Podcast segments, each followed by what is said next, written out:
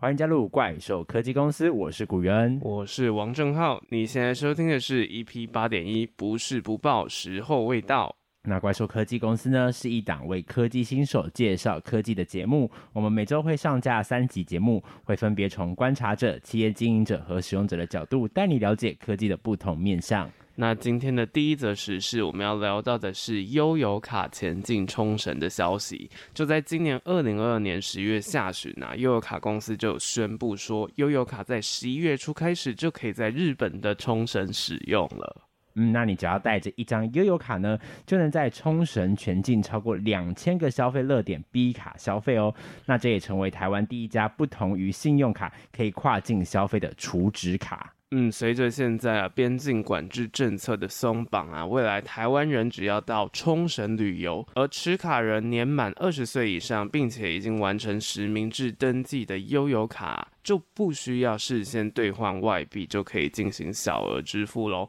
因为我们传统上面来讲，如果我们要出去玩，换到外国的钱的话，我们通常会采取的方式就是换外币，又或者是使用信用卡，但是。这两个方式都是会有一些额外的手续费以及汇差嘛？嗯，没有错，它就可以比较台湾的方式。那一般的悠游卡呢，在冲绳的这个单笔消费的上限呢是一千五百元。那如果使用这个超级悠游卡消费呢，单笔上限可以到一万元哦，还可以透过手机的 App 悠游付手动加值，减去这个余额不足的一个问题。嗯，针对于这上面提出来的东西啊，有人就认为说，诶，既然悠游卡它是可以克服这种国外跨境支付的这种障碍啊，不过为什么国内 iPhone 用户到现在还是没有办法搭车、做捷运使用悠游卡的 NFC 功能，也就是感应功能呢？嗯，那大家就会觉得说，悠游卡的这个布局策略到底是不是这个顾此失彼啦？那我们接下来就深入来讨论这件事情吧。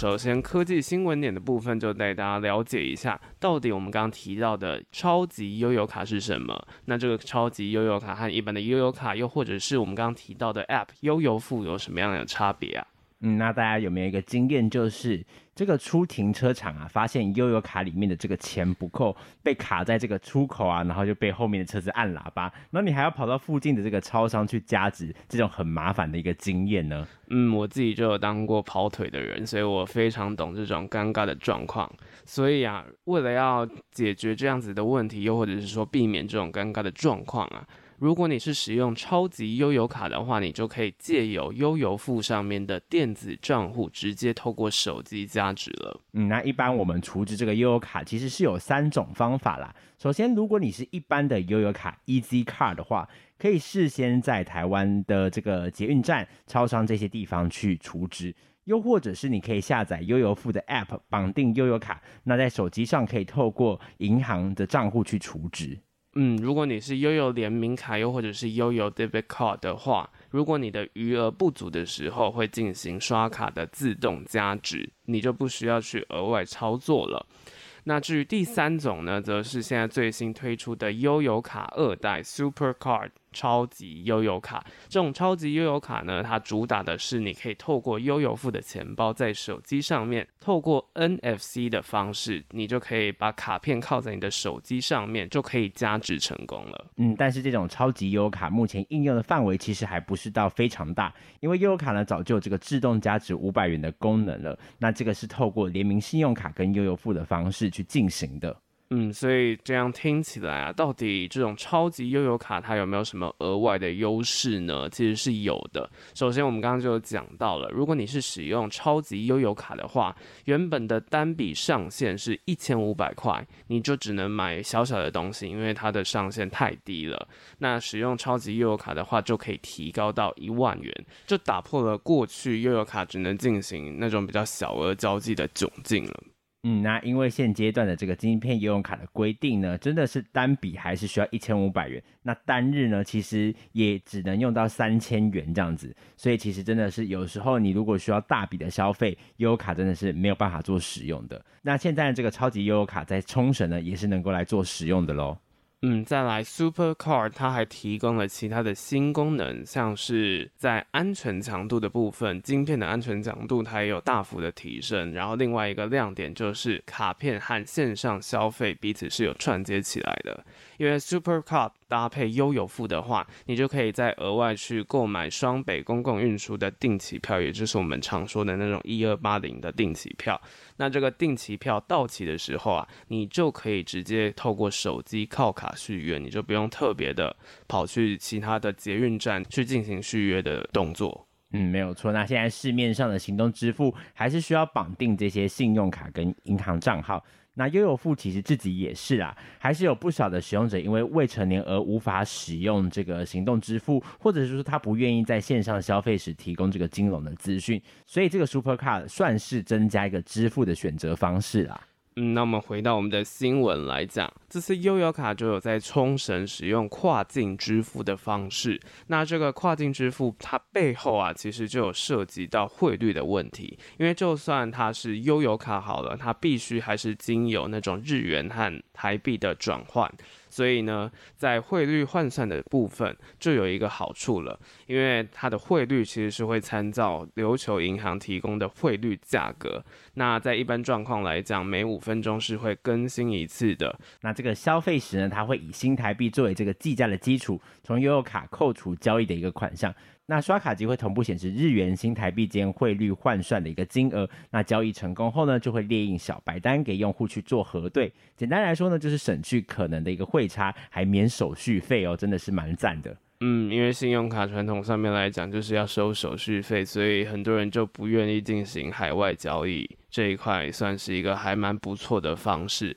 那另外在记账啊，又或者是一些账务处理方面，这种提供核对的方式，而且是有换算的一种管道，也算是一个蛮不错的东西。那这里就想要了解一下，宇恩对于这次悠游卡推出了冲绳版本，你觉得有什么样子的想法呢？那我觉得这个时候悠游卡开放在冲绳这个地区去做使用，其实是一个蛮适合的时间，因为我们都知道现在这个日币。其实是贬值的一个状态，其实真的非常适合在这个时间出去旅游的。那在旅游的时候，当然是越简单越方便的一个交易的模式，对消费者，对我们国人来讲是一件非常好的事情。那其实对于日本那方来讲，其实也是一种促进一个经济循环的一个蛮好的效果。所以这个双方的合作，我自己是蛮热见这样子一个情形的。嗯，我自己在使用悠游卡的时候，其实也是觉得是说悠游卡它现在目前应用的领域啊，实在。还不是算非常的大，就是很多时候啊，因为台湾有一个很大的问题点，就是我们现在的电子支付、电子钱包的方式太过于多元了，所以其实透过使用悠游卡的情境，大部分真的就只有搭车而已，所以或许我们出国以后就会有多了一个新的方式可以选择。嗯，那我自己觉得说这个超级悠游卡，因为你去国外的时候，你总会想要多买一些东西嘛。其实透过这个它的一个上限的一个扩张，其实对于整个出去玩的一个方便性，你要买那些伴手礼，其实有时候真的是一不小心就会超过一千五百块，所以这个其实也是替消费者想的蛮周到的。嗯，确实。那接下来我们就要接着就要继续来聊到悠游卡其他可以和大家分享的议题，也就是应该很多人就会想过一个问题，就是说，诶，到底为什么悠游卡没有办法绑 iPhone 嘛？因为如果绑 iPhone 的话，透过 iPhone 的 NFC 功能，也就是那种感应功能，你就可以直接用手机去逼，逼完之后，你就可以成功的进站或者是进行其他的操作。为什么在一般的消费领域我们可以使用 Apple Pay，但是轮到在公车上又或者是捷运上，我们居然就没有办法使用这样子的服务了呢？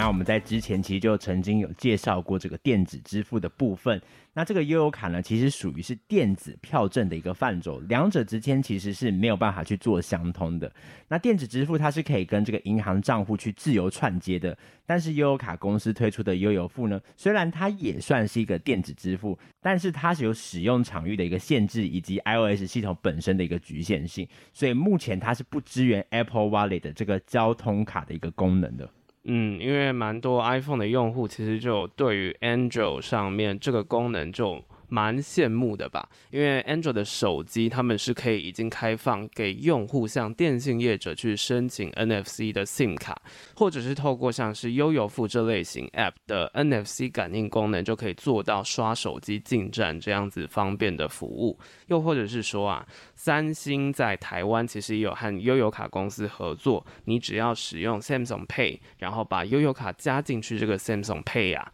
你在指定机款呢，其实你都可以这样子直接逼进站。诶，这个时候就有蛮多人就会去想啦，诶，到底为什么 Apple 它还是没有像其他的业者一样提供这样子的功能啊？难道这样子是耍大牌的行为吗？嗯，不过如果你这样想，其实就错了啦，因为 iPhone 的这个钱包中，它本来就有一个选项是可以加入交通卡的功能。当用户将这个符合资格的交通卡绑定之后呢，预设便会开启这个快速模式，就可以直接拿出手机逼进站的。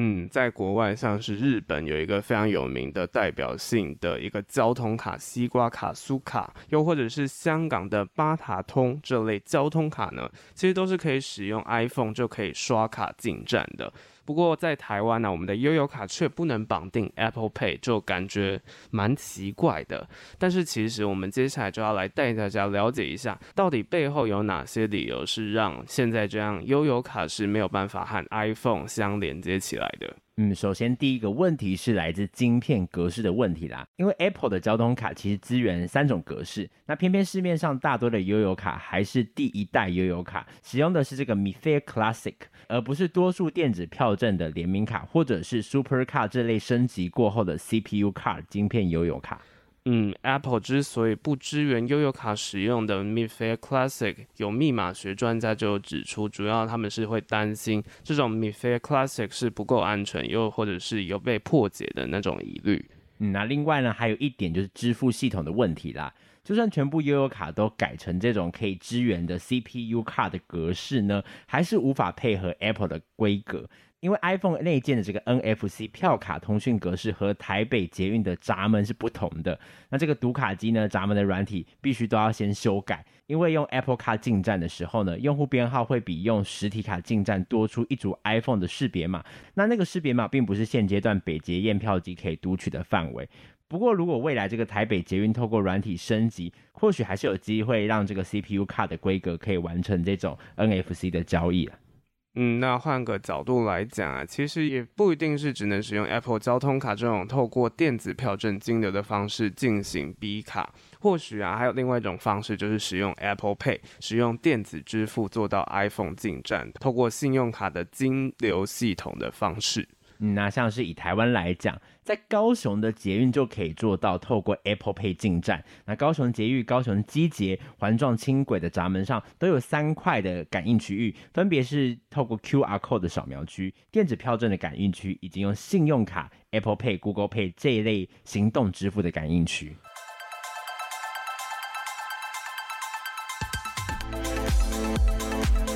不过高雄它可以做到这件事情，也是时机刚好的问题而已啦。因为反过头来看，北极啊，其实它的年代久远，而且它的路线已经发展的非常的复杂了。所以如果要做到这块的更新呢，它的成本是非常高的。而且那个时候高雄做得起来这种三块感应区的方式，其实还是因为那个时候有各种厂商的补助以及协助。那这部分北捷如果要做到的话呢，势必这些都是成本考量以及各种协商的成本。那悠游卡公司如果真的做了这种和 Apple Pay 合作的形式，做了 Apple Pay 的支付方式啊，还有 Apple Pay 本身会有抽手续费的问题，那悠游卡公司就是为了要避开手续费，采取的折中方案，才推出悠游付这个方式的。嗯，不过我真的觉得高雄的那个是非常好用，因为我自己在过去这个参加台湾灯会的时候，它有那种套票的方式，哇，逼一下就是整天都可以在捷运上面，你就不需要再多花额外的钱，然后你又可以去看灯会，其实真的是蛮方便的事情啦。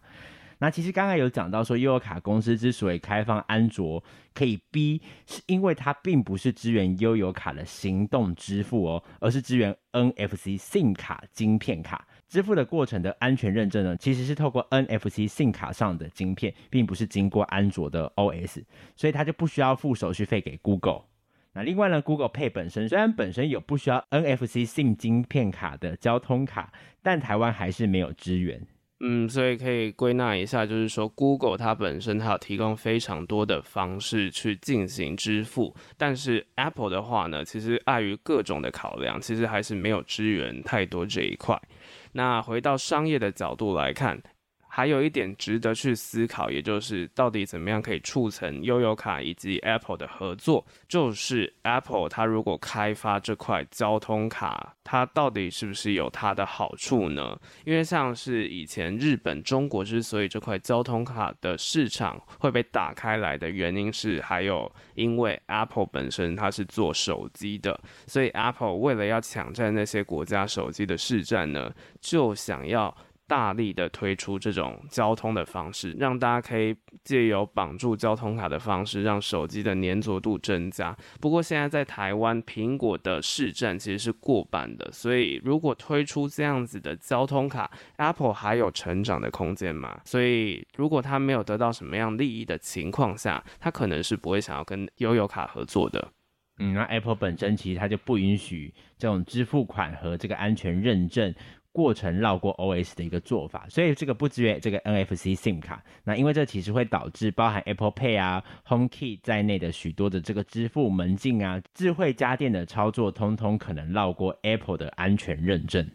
嗯，Apple 其实就如同我们之前介绍过，Apple 这间公司，它非常的在意隐私权又或者是安全性的问题。它采取的方式是透过动态浮动式的卡号技术。简单来讲，就是你每次的交易啊，它的卡号都是随机产生的，每次都会不一样。不过很讽刺的事情就是，中国其实用的是固定的卡号啦，但是这也碍于中国本身就不是那种非常注重隐私权的国家，而且是专制国家。那其实 Apple 它采取的这种交易模式呢，其实也是封闭式的，只能透过 Apple。那换一句话来说呢，它其实就是要收这个部分的一个手续费啦。那悠游卡因为它采取的是这种固定的卡号嘛，要升级也就是要花一定的这个成本去更新，所以短期内呢。只要悠游卡公司不开发支援行动支付的一个功能呢，iPhone 要使用悠游卡就只能靠悠游付这个功能去过渡而已。那这块的利益的大饼呢，也是到底未来能否支援的一个很大的关键啦。嗯，因为现在其实我们刚刚介绍的 Super 悠游卡这个第二代悠游卡呢，它其实已经是使用 Apple 交通卡支援的格式了。它使用的呢，就是透过这种 CPU 卡的格式，所以啊，未来呢，它其实就已经是有稍微支援这一块的方式。所以如果未来可以开发的话呢，也是说不定的。那目前对于用户而言呢，其实如果你是想要享受那种自动加值的管道啊，其实我们使用悠游联名卡也是一个目前最好的选择吧，我想。但总之呢，就是悠游卡公司这次尝试跨出去冲绳，其实也是一个积极改变布局的一个策略啦。或许不用卡在到底要不要花钱让这个 Apple 的用户支援这个 NFC，享受跨境支付也未尝不是一个很大的一个好处。那最后我们就留下一个思考啦，就是你会因为 iPhone 在台湾是不支援交通 NFC 的功能而感到困扰吗？如果是的话，你会采取什么样的策略去应应这样子的不便利性呢？嗯，那这个问题我们就留给听众们去做思考啦。那我们休息一下，等会再分享第二个科技时事哦。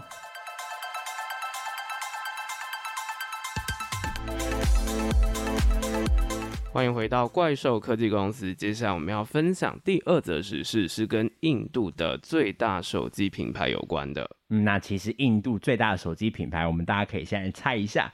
到底是哪一个品牌呢？哎，正好你可以猜猜看。嗯，我觉得应该是印度本土品牌。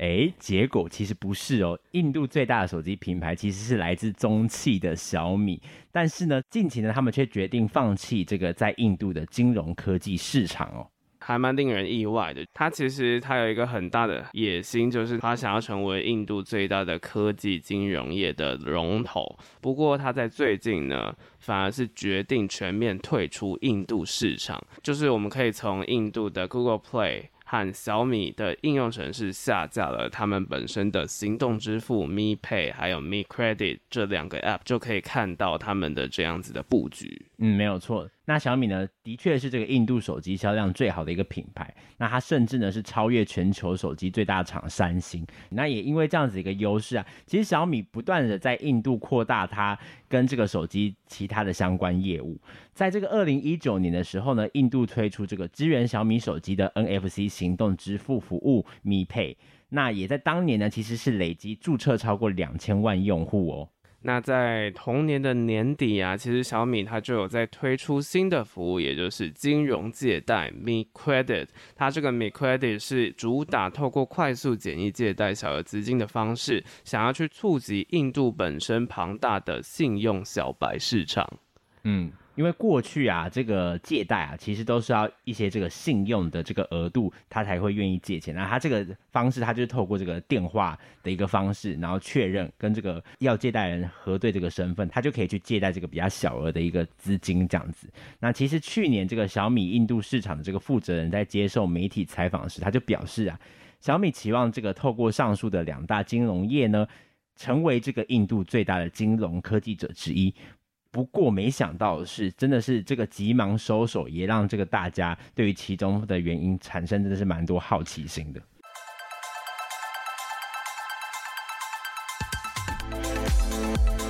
那在科技新闻点的部分呢，我们就稍微回过头来了解一下，到底为什么小米居然是印度销量最好的手机品牌呢？嗯，在二零一九年的时候啊，小米当时的营收呢，其实已经来到三百亿美元了。那根据这个摩根士丹利证券公司的一个数据啊，当时其他外国手机的品牌其实是还打不进这个印度的市场，但是小米营收的五分之一却都是来自印度的。那我们先来了解一下小米进入印度的历史。首先呢、小米它其实是带着自家的旗舰机 Mi 3手机进入到了印度市场的。那当时它的这个旗舰机是在两百元美元的价格区块当中，它凭借着更快的处理器以及照相啊。记忆体这些功能，在当时大部分的市场其实是只有推出三 G 服务的时候，它硬是推出了四 G 服务，以这种高 CP 值的策略，硬是打下了印度手机市场的江山。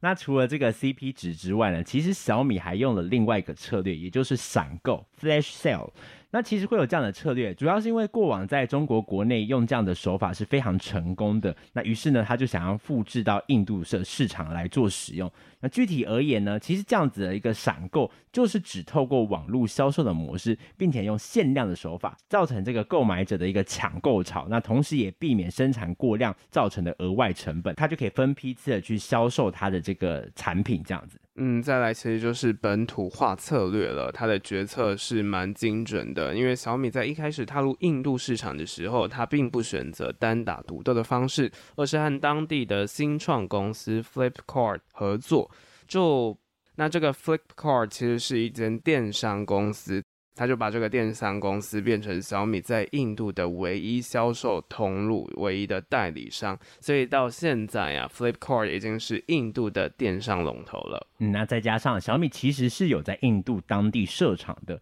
那这样的举动呢，其实不仅能够避开这个高关税所带来的成本提高，更重要是也会为当地提升这个 GDP，也会创造更多的一个工作的一个机会。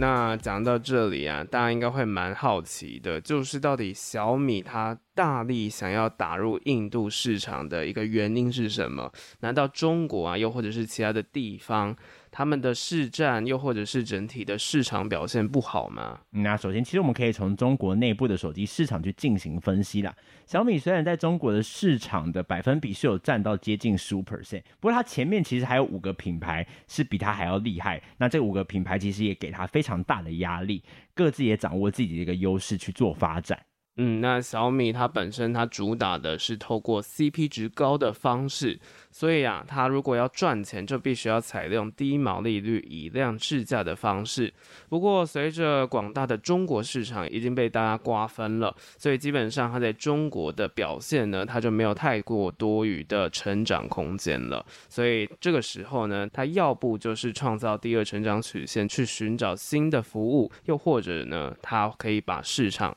转移到其他的地方，嗯，没有错。于是他决定的方式呢，他就是将市场扩及到海外。那为什么是印度呢？印度有一些优势。我们之前在讲到关于这个智慧型手表的时候，就有浅谈到啊，其实印度它是拥有这个广大的中低阶市场。那再加上小米刚进到印度时呢，其实印度是有给出这种优惠政策哦。印度有广大市场，想必大家是非常容易理解这一块的人口红利。不过至于优惠政策，到底为什么印度会推出这方面的优惠政策呢？嗯，主要是因为这个中国品牌跟印度当地之间的一个合作的关系啦，就是为了让这个当地的这个代工厂跟中国品牌呢，可以讨论出一个适合在当地生产，然后用于出口外销的一个一个合作的一个方式。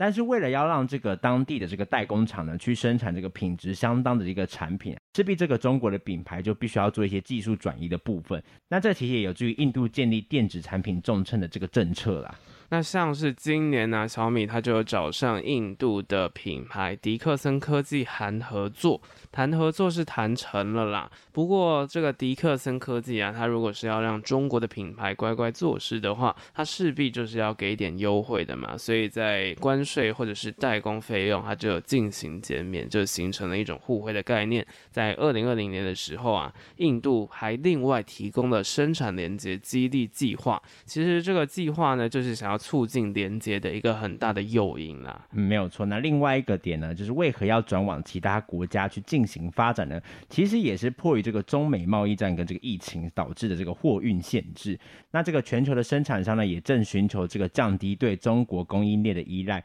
所以呢，印度呢，东南亚呢，就成为替代的一个选项啦。嗯，既然这些国家成为了替代的选项，那干脆啊，中国也就决定在印度当地设厂。所以，印度现在其实已经成为世界第二大行动装置的组装和生产的国家了。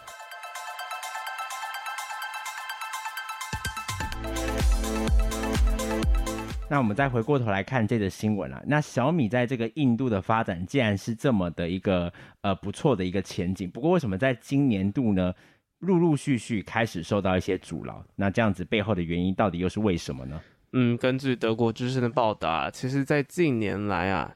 印度和中国这两间国家的地缘政治其实有蛮大的恶化，那受到这样子的影响呢，在印度的中国公司其实越来越受到严格的审查限制，在整体的公司经营的大环境啊，其实是越来越不好的。那其实，在今年度呢，这个小米科技与这个印度税务部门其实就进行了这个司法诉讼。那小米呢，它是失利，它是失败了。印度的法院呢，就拒绝要解除早在这个四月就冻结的六点七六亿美元，那折合新台币差不多是一百四十六亿元的这个资产。嗯，那印度政府给出来的说辞是说，小米它涉及了回避关税，所以它的资产遭到没收。那这个小米它是怎么样逃漏税的呢？其实根据联邦机构印度执法局的调查，小米它是透过特许权的方式去逃漏关税。那具体是怎么样子呢？其实就是小米透过刻意不把许特许权使用费和许可费呢加到交易的这种方式、这种手法呢，使这个小米印度的这个进口商还有零件商呢，他们就可以逃脱关税。不过小米也表示这个很冤枉啊，其实超过八十四 percent 的这些钱呢，它是要缴给美国的手机晶片供应商高通的，也不是给自己母公司的钱啊，所以他觉得这样子的采法其实不是正当的，也不符合比例原则啦。嗯，其实就可以看得出来，这种印度和中国之间的和谐，好像真的也是不太和谐啦。不过最主要呢，导致印度这次大动作的去控制中国企业的资产啊，其实主要是来自印度和中国之间的贸易关系，他们现在是逆差的关系。在今年二零二一到五月的数据来看呢、在手机啊、电子零件这种进口成长，就有造成印度对于中国的贸易逆差有三百八十四亿美元的差距，比起去年同期其实是暴增六成的。嗯，所以印度就开始频繁使用这种调查中国企业的做法，企图去扰乱企业正常经营活动，或者是损害这个企业的商誉，让这些在印度的这些企业呢，不要那么容易的可以去进行一些利益上面的交换。那除了这个部分之外，其实在过去两年呢、印度政府它也禁掉了一些来自中国的城市，像是 TikTok，他们就说啊，这些城市是会把个人数据转移到境外的。嗯，没有错。不过也有跨国法律专家是认为说，印度其实并不是全然为了政治经济的因素去制裁中方企业啊。其实真的有许多中方的企业是不愿意遵照当地的法律去执行的，也不愿意让利润留在当地去做再投资，所以这个就会让政府去。怀疑说他们来这边的意图是不是就是只是来洗钱而已的？嗯，这个的用意虽然是非常的良好啦，但是。其实也是蛮讽刺的点，就是说这样子的制裁啊，其实并不是印度在执行，因为非常多的跨国大企业为了要避税，就会到各国去建立分公司，又或者是透过空投公司的方式让资金流动，不会停留在会被课税的地方。没有错，其实呢，真的是全球目前都是蛮像这样子一个情况。去年七月的时候啊，这种逃税的方式啊，其实基本上啊。已经是算是不能行得通了啦，因为当时这个经合组织 OECD 的巴黎总部举行这个谈判的时候啊，共有这个一百三十九个国家来参与这场谈判，那其中呢就一百三十国签署协议说要强制跨国公司支付至少十五 percent 的全球最低企业税。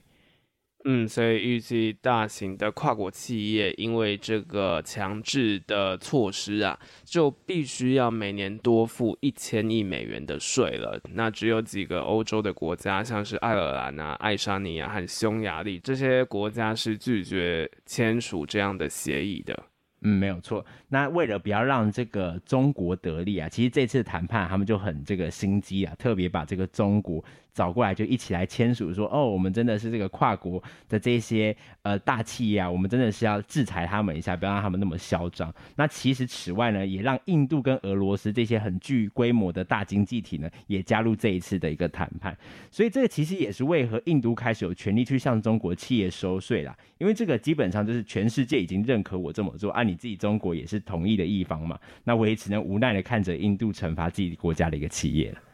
嗯，再加上其他的企业，其实也陆续在印度设立分公司，就代表啊，印度逐渐是可以减少对于中国本身的依赖，所以在话语权上面是更大的。那就有人说啦，小米它其实因为这样子，印度的政府越来越强硬，越来越找茬的一种行径啊，它就想要把业务从印度转移到巴基斯坦了。嗯，不过对此小米官方的回应是说，这是没有根据的事情啊。他说，我们九十九 percent 的智能手机，还有这个百分之百的电视，其实都是在印度制造的。那我们会采取一切措施保护我们的声誉，免受这些虚假跟不精确的一个声明。那其实呢，这个也间接显示小米还是有。一部分不想要放弃印度的这个广大的一个市场，还有这个从中获得合作的机会啦。至少在硬体的这个部分，目前它的市场还是非常之大的。那有关于这则新闻，我们就聊到这里。那之后啊，在 EP 十二点二的时候，我们会继续带大家来了解小米这间公司。那就请大家之后不要错过啦。嗯，那我是古渊，我是王正浩，大家拜拜，拜拜。